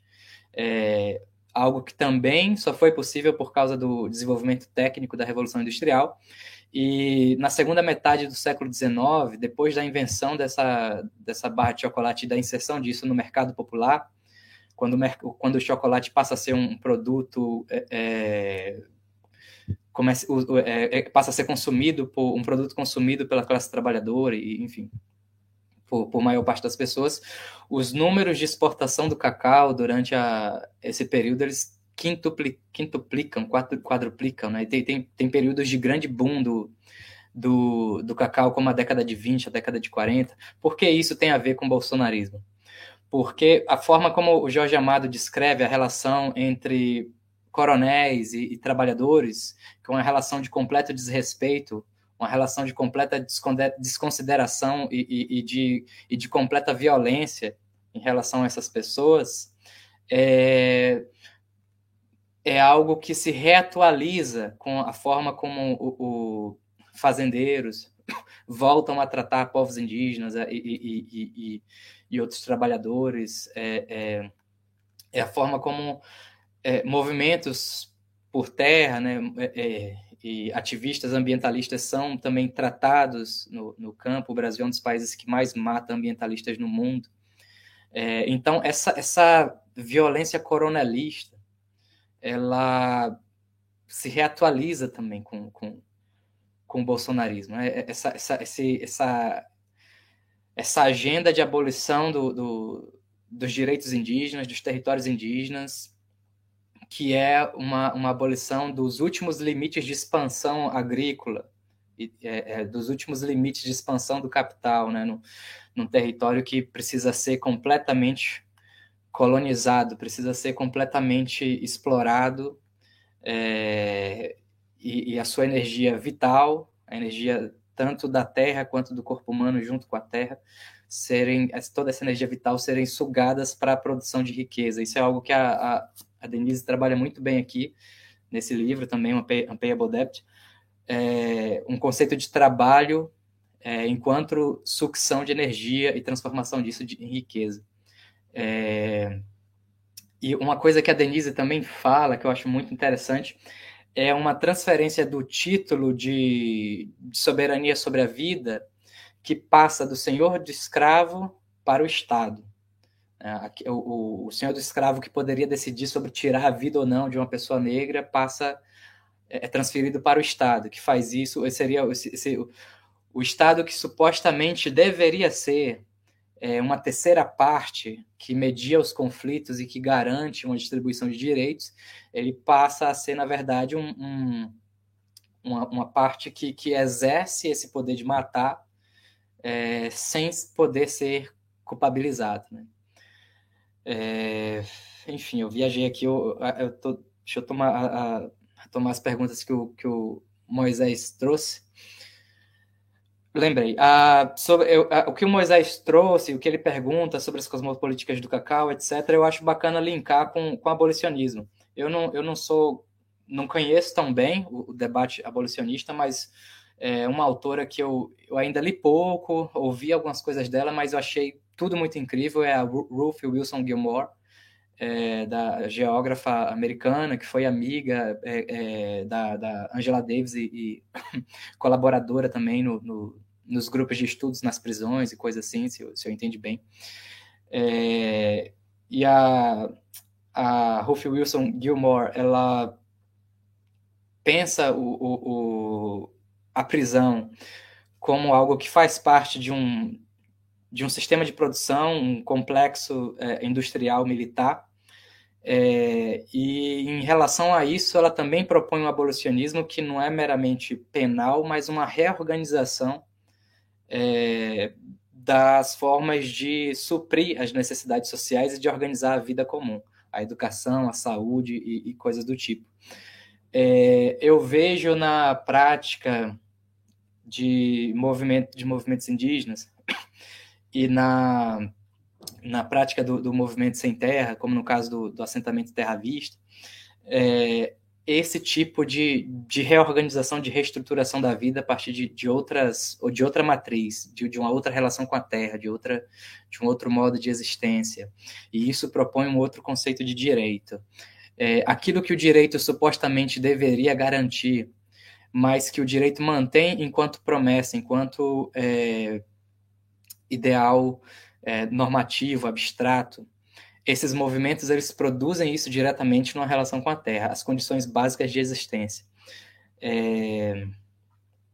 Quando eu, o que eu acho interessante em pensar sobre os direitos indígenas é que quando esses direitos eles são reclamados, eles não é, não se não, não são necessariamente é, é, reduzidos a uma espera de que o Estado venha cá é, suprir é, é, é, certas necessidades a partir de uma mobilização de recursos humanos ou materiais. Muitas vezes esses direitos, eles, na verdade, demandam o reconhecimento de algo que está estruturado, de algo de, de, um, de, um, modo de viver, de um modo de, de, de suprir essas as necessidades é, que funciona, que existe num território e que está sendo ameaçado. É, então, existe um processo de produção de autonomia coletiva, territorial, é, que o direito ele, ele funciona ali enquanto algo que, que reconhece, que, que dá uma, uma, um, uma, um reconhecimento jurídico a, a isso. É, mas, enfim, eu, eu sei também, eu, é, eu, sei que movimentos indígenas também reclamam é, é o, o, as condições de acesso à, à saúde, ao funcionamento de postos de saúde e coisas do tipo. Vejo, vejo demandas assim também, vejo reivindicações assim também. Mas é algo que está para além daquilo que o, que o Estado pode dar. É, para mim, a, a, questão mais crucial do direito, do direito que emerge a partir dessas lutas, é, é como lidar com, com essa coexistência de grupos heterogêneos num, num, num dado território, sendo que parte de, alguns desses grupos não querem meramente coexistir, querem é, é, tomar as condições de, de existência do, de outros grupos. É, então, aquilo, acho que eu penso no direito ao, ao, mesmo tempo como alguém que leu coisas que vêm de, de autores ligados ao marxismo, ao, ao, ao anarquismo mais contemporâneo e tal, é, ao pós-colonialismo, ao abolicionismo, etc que, que tem uma crítica muito forte ao direito, ao direito que é ligado ao Estado, ao direito moderno, ao direito que é, enfim, imposto a partir de uma, de uma que, é, que é uma imposição colonial. É, mas, ao, ao, mesmo tempo, eu pergunto uh, aquilo que o direito supostamente deveria cumprir e não cumpre, que eu acho que tem a ver com uma, uma certa prática diplomática de, de coexistir de, de, de mediar a, a, a, existência conflitiva entre grupos. Né? Assim como a política é, seria guerra por outros meios, o direito é, que nunca foi tão distante assim da, da, da polícia, também é.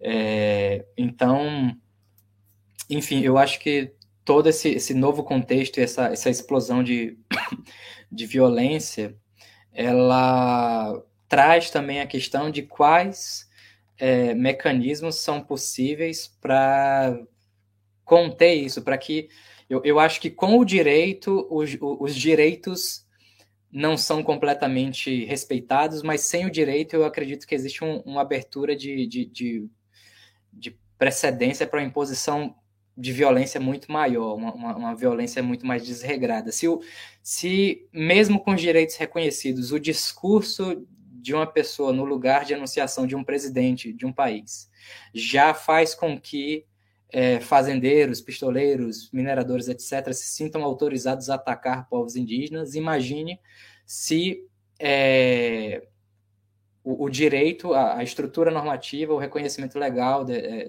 dos direitos é abolido. Então, eu acho que, enfim, é, eu, eu, tô, eu não estou falando que, eh, eh, que o, o, Estado seja o único caminho. Eu, tô, eu digo isso dialogando aí com a galera dos anarquismos, etc. não estou falando que o Estado seja o único caminho. Eu estou falando que o Estado está aí, que essas relações de força estão aí e a gente tem que lidar com elas e existe uma certa urgência, existe uma certa é, temporalidade disso que, é, que, que nos confronta imediatamente.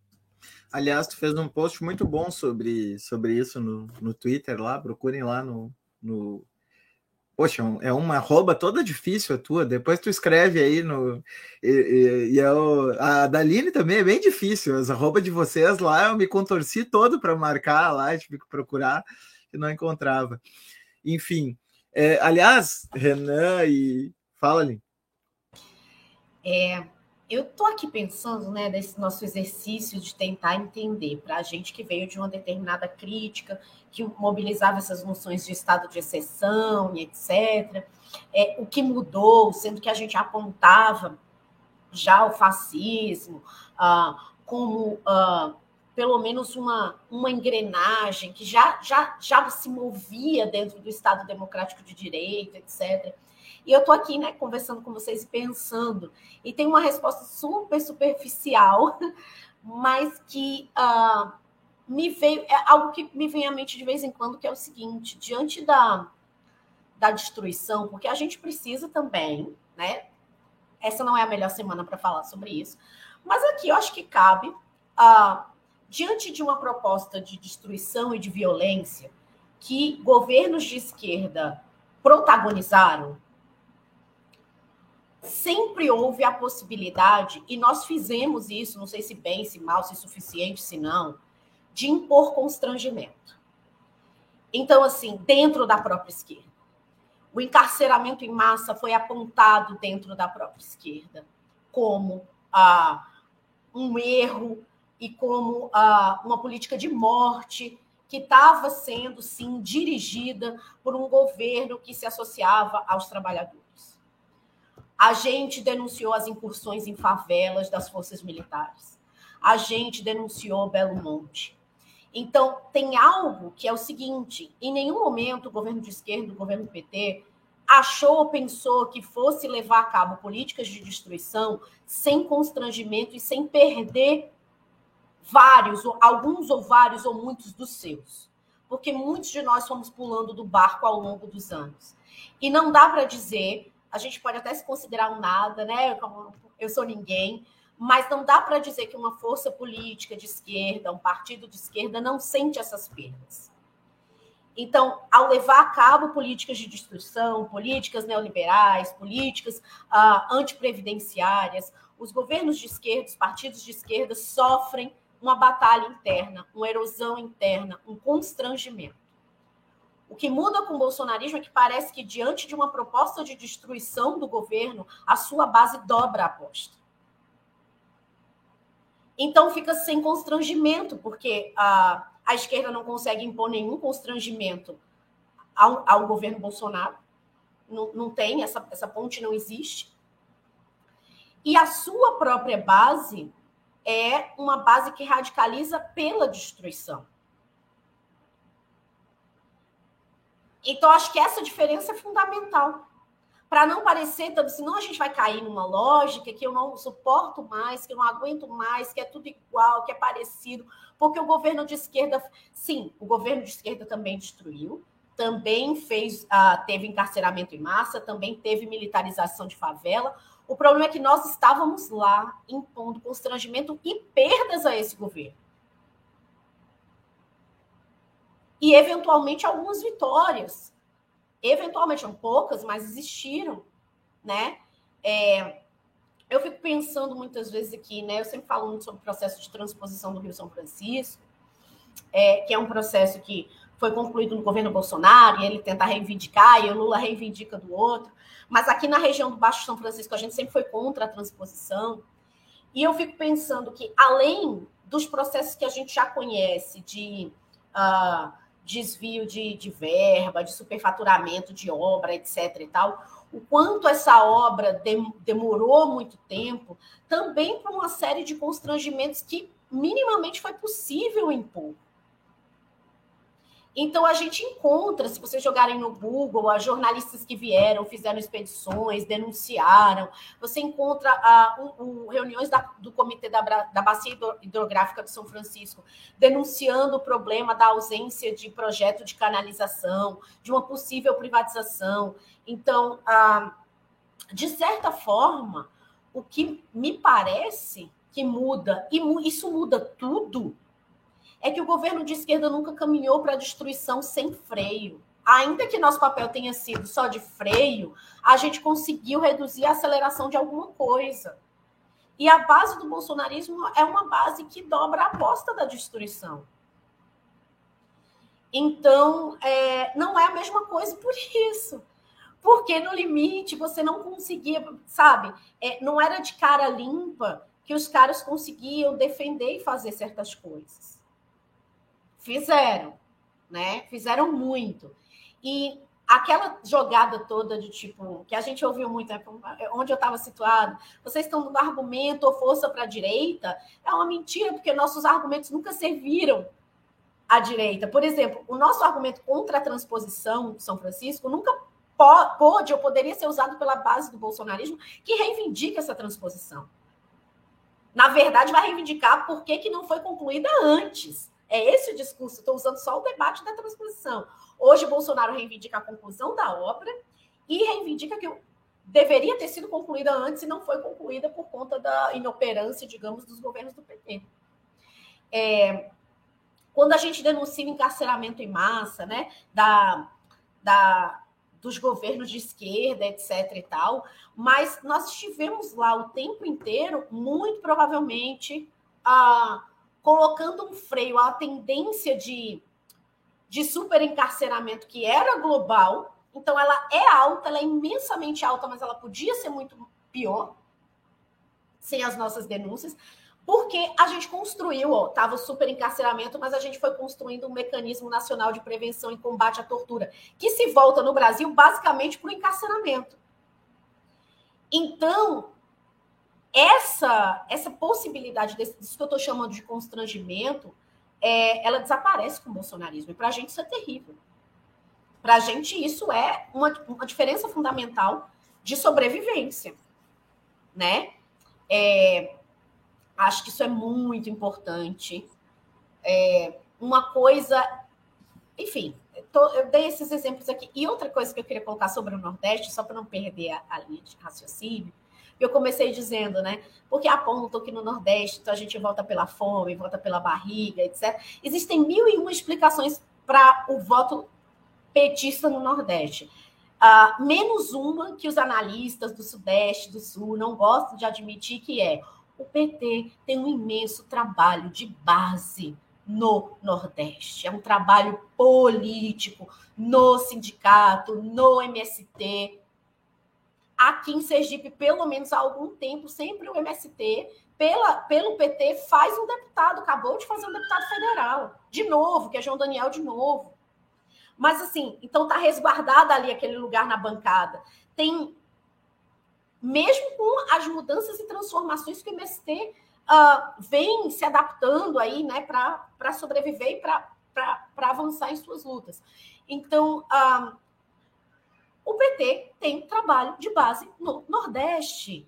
Não é Bolsa Família, porque fica, ah, porque o Bolsa Família eu voto no Nordeste. Gente, quando eu fazia movimento estudantil, o PT estava nos principais DCS, estava no principal sindicato que era de professores estaduais. E se você quiser chamar disso de aparelhamento, chame, mas assim, é uma leitura extremamente paternalista. Porque os professores municipais, professores do estado, o MST, os dois principais DCS, mobilizando, assim, com uma mobilização permanente, que, claro, foi redundar na prefeitura, no governo de estado, uh, etc, etc, etc. Vai esse movimento se dirige à institucionalidade, a gente pode criticar isso. Tem efeitos complicados nesse sentido? Tem, porque às vezes arrefece o movimento. Mas o PT tem trabalho de base, não é Bolsa Família, não, é trabalho de base. A gente goste, não goste, uh, ache, enfim, faça aí a sua. agora, é uma coisa, é fato. Tem trabalho em movimento social. Eu, a gente estava participando, só para dar um exemplo, é, teve no ano passado minha noção de tempo com a pandemia e filho e tudo ficou uma loucura, mas eu acho que foi ano passado.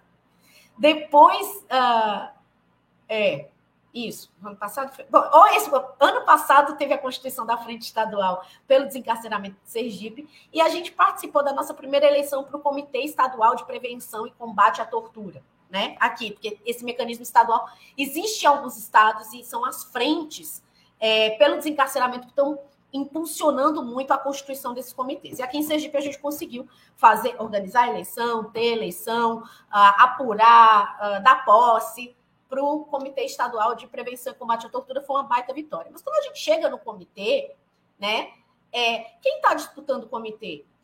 A pastoral, os movimentos de associação de bairro, a frente pelo desencarceramento, uh, e você vai olhar, todos esses movimentos têm alguma relação com o petismo.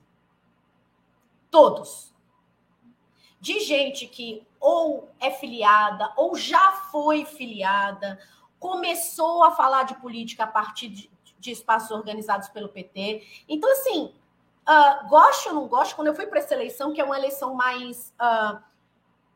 Estou uh, tentando evitar a palavra base, porque virou um negócio, mas enfim, é uma eleição mais popular do, do, do Comitê Estadual de Prevenção e Combate à Tortura. Você vai ver que entre. Uh, que se organizam diversos setores. Aqui tem um, um movimento organizado de ciganos e ciganas que estão hoje no comitê. E quando você vai olhar as interrelações, você tem ah, as organizações de direitos humanos tradicionais do Estado, mais institucionalizadas, que são estruturadas a partir, muitas vezes, ah, de governos, de mandatos do PT. E, assim, isso você pode chamar isso de aparelhamento, ou você pode chamar disso de um partido que investiu nesses movimentos. E você vai ver que tem militantes, assim, às vezes é ex-petista, brigado com o PT, mas começou a militar a partir do Partido dos Trabalhadores. Então, a relação do Nordeste com o PT não é simplesmente uh, o Bolsa Família, é uma relação de tradição militante. Nas associações de bairro, nos comitês de combate à tortura, no hip hop, nos movimentos, nos blocos afro, com todas as tensões que, que isso traz, com todas as rupturas, entendeu? Que isso que isso acarreta e com todo esse esse poder de constrangimento, porque claro, quando o governo petista em Sergipe ou na Bahia ou, ou nacional vai lá e, e, e, e atua numa direção conflitante, violenta em relação a esses movimentos que têm referência no PT, isso causa um desgaste. Isso muitas vezes freia ou diminui a destruição, que não é, de novo. Aí a gente precisa voltar a um certo debate. Não é as políticas de destruição de morte, elas não estão uh, somente ligadas à conjuntura de um governo. Não falando de capitalismo, de um momento muito específico do capitalismo, em que muitas vezes o nosso papel é esse, é exercer um freio, né? Uh, e aí colocar as coisas um pouco nessa dimensão. Tem trabalho de base do PT no Nordeste, tem trabalho popular, tem trabalho histórico aqui, né, que possibilitou essa, que possibilita essa essa expressão eleitoral. Não é o Bolsa Família só, né? Porque senão a, a coisa descamba para o racismo, paternalismo, tem militância, é outra história. Sim. Gente, essa é a Aline cansada. Imagina essa mulher, né? Sem estar tá cansada, né? Obrigado, Aline, por essa, essa análise. Acho que ficou ótima para a gente completar né, o, o, o, quadro aqui. Nosso, nosso tempo, normalmente, a gente está colocando uma hora e meia de papo, então alcançamos. Eu vou pedir um favor para vocês, que para mim também é um exercício é, um tanto quanto difícil, mas digam aí uma frase de um minuto, alguma uma coisa assim, um parágrafo otimista para a gente terminar esse, essa live otimista, começando pelo Renan. Tem duas frases que, que me vem à cabeça. Uma que eu estava pensando sobre para essa essa live, essa conversa especificamente é um verso da música Luandê da Virginia Rodrigues que diz que na Bahia todo branco tem um negro na família. É, e eu acho que essas eleições, ela não sei se é porque eu tinha, é, de, de alguns anos para cá eu, eu, passei a estudar mais a questão da racialidade, mas eu acho que eu, eu, eu, vejo essa eleição sendo muito marcada por, por um vetor de, de, de, racialização, não só no sentido negativo, mas também no sentido de uma sensibilidade outra do mundo. Alguém comentou isso no Twitter, não lembro mais quem foi, mas disse o seguinte: ó, no Nordeste, é, o fato da gente votar mais Lula não é meramente todas as questões como a Aline disse, esses, essas coisas pejorativas, ridículas que se dizem, mas uma sensibilidade muito diferente é, sobre a sociedade, sobre é, o que é viver junto, o que é estar junto. Eu acho que tem algo disso que, que é bonito no Nordeste. É, e uma frase que eu vi recentemente, que, que não sei, eu, dentre as coisas otimistas, não sei nem se é tão otimista assim, mas foi uma frase que me marcou muito, foi a, uma frase do Ivo, Maku, Ivo Makushi, um advogado do povo Makushi, que falou que, ele diz assim, é, né, eles, eles nos reduziram em número, mas jamais conseguiram nos controlar. É, eu acho que, em relação a, a essa política tão agressiva do, do bolsonarismo que reatualiza os seus jagunços, é, que reatualiza é, é, esse, esse coronelismo, essa, essa, esse uso da força física, da violência direta. É, eu acho interessante, eu vou, enfim, puxar um pouco o peixe aqui para é, outras coisas que eu escrevi, a gente pode pensar também uma outra, um outro tipo de jagunçagem, né? Um, uma jagunçagem que daquela que, que eu busquei inspiração no Guimarães Rosa, de jagunças que não se submetiam ao à vontade alheia de coronéis, mas que afirmavam um, é, a luta como esteio das suas vidas, né? A luta e a liberdade como esteio das suas vidas. Eu acho que o, o sei lá, um, um, álbum que eu acho que traz muito esse tipo de sentimento é o, o roteiro para a nós dois do Dom L. Enfim, eu acho que tem algo disso também, algo de algo de trazer de volta, de pôr para fora, de, de ser mais afirmativo, ser mais revolucionário, ser mais corajoso, corajosos, corajosos, é, numa prática de liberdade, numa, numa, numa, prática coletiva. Eu acho que retomar esse espaço, assim, é, enfim, uma, uma jagunçagem outra, mais, mais roseana aí. Obrigado, Renan. Aline, quer dizer a tua frase de otimismo aí para nós, por favor? Ô, oh, cara, eu vou fazer só uma citação, assim de uma música que eu gosto muito, que é Vila Rica, do Donel, é, que é Na Trilha para Vila Rica, a tomar todo o ouro que eu preciso, saquear engenhos no caminho, matar os soldados do rei gringo e nunca poupar um sertanista. É disso que eu chamo cobrar o quinto. É isso que a gente vai fazer, a gente vai cobrar o quinto. É sobre isso. Maravilha, gente. Muito obrigado. Eu queria dizer assim, ó, para vocês que eu teria N razões aqui para falar do tamanho dos intelectuais que vocês são, assim, poderia citar N, N fatores, já citei alguns desde o começo da live. Mas eu queria fazer o destaque para um que é o fato de vocês serem pensadores que colocam o seu pensamento em risco. Assim, eu acho que isso a gente não vê acontecer tão frequentemente. A gente vê muita gente. Olha, a gente tem piores exemplos de gente que a gente conhece, gente que ficou assim, ó, empacado num, numa coisa e nunca mais conseguiu superar, né? E parece que não consegue nunca mais virar a página e reconsiderar que, bom, será que talvez eu não estivesse errado? Né? E, e, em vocês eu vejo a atitude diametralmente oposta, né? A atitude de quem se coloca assim num papel de reconsiderar e, ter um pensamento de fato em, devir, né? O devir de verdade, não o devir é, propaganda, né? Então, assim, eu queria muito agradecer vocês por terem estado aqui, aqui comigo. Eu também me sinto muito como vocês, por isso até é, por isso até fiz essas perguntas para vocês, né? Para a gente conversar junto, assim. Tenho batido esse papo uh, no Twitter com o Renan, com a Aline, e, e acho bom que a gente recoloque. E, e, a, e, a, minha constatação otimista é que né, o Lula ganhando, a gente vai ter muito trabalho para fazer, mas a gente está em outro momento de consciência da nossa necessidade de nos organizar, de nos aliar, de construir coisas juntos. Eu acho que a gente está passando para um nível coletivo muito interessante, né? Acho que a gente está saindo finalmente da armadilha das plataformas, do influencer, dos, das curtidas e todas essas coisas, e, e cada vez mais ciente de que o inimigo é é mal mesmo, né? O inimigo é perverso e a gente precisa estar junto para enfrentá-lo. Né? Então é mais ou menos por aí que eu, que eu fico pensando. Obrigado. Deixa eu só dar o um recado antes de terminar, que amanhã a gente tem uma, uma live sobre o ele não, né? Do ele não, a, a derrota futura do, do bolsonarismo, né? Que também é uma pauta importante.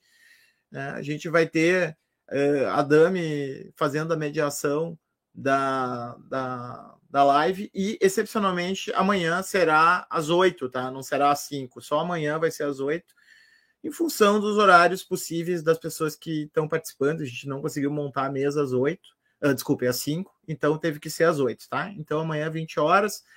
Sigam a gente nos canais, etc e tal. Vocês já sabem o que, que todo mundo fala no YouTube, né? Então não preciso repetir aqui. E, e, vão atrás da gente nas redes, que daí vocês conseguem acompanhar essas lives em tempo real. Um beijo, obrigado Aline, obrigado Renan, e até a próxima. Tchau, gente.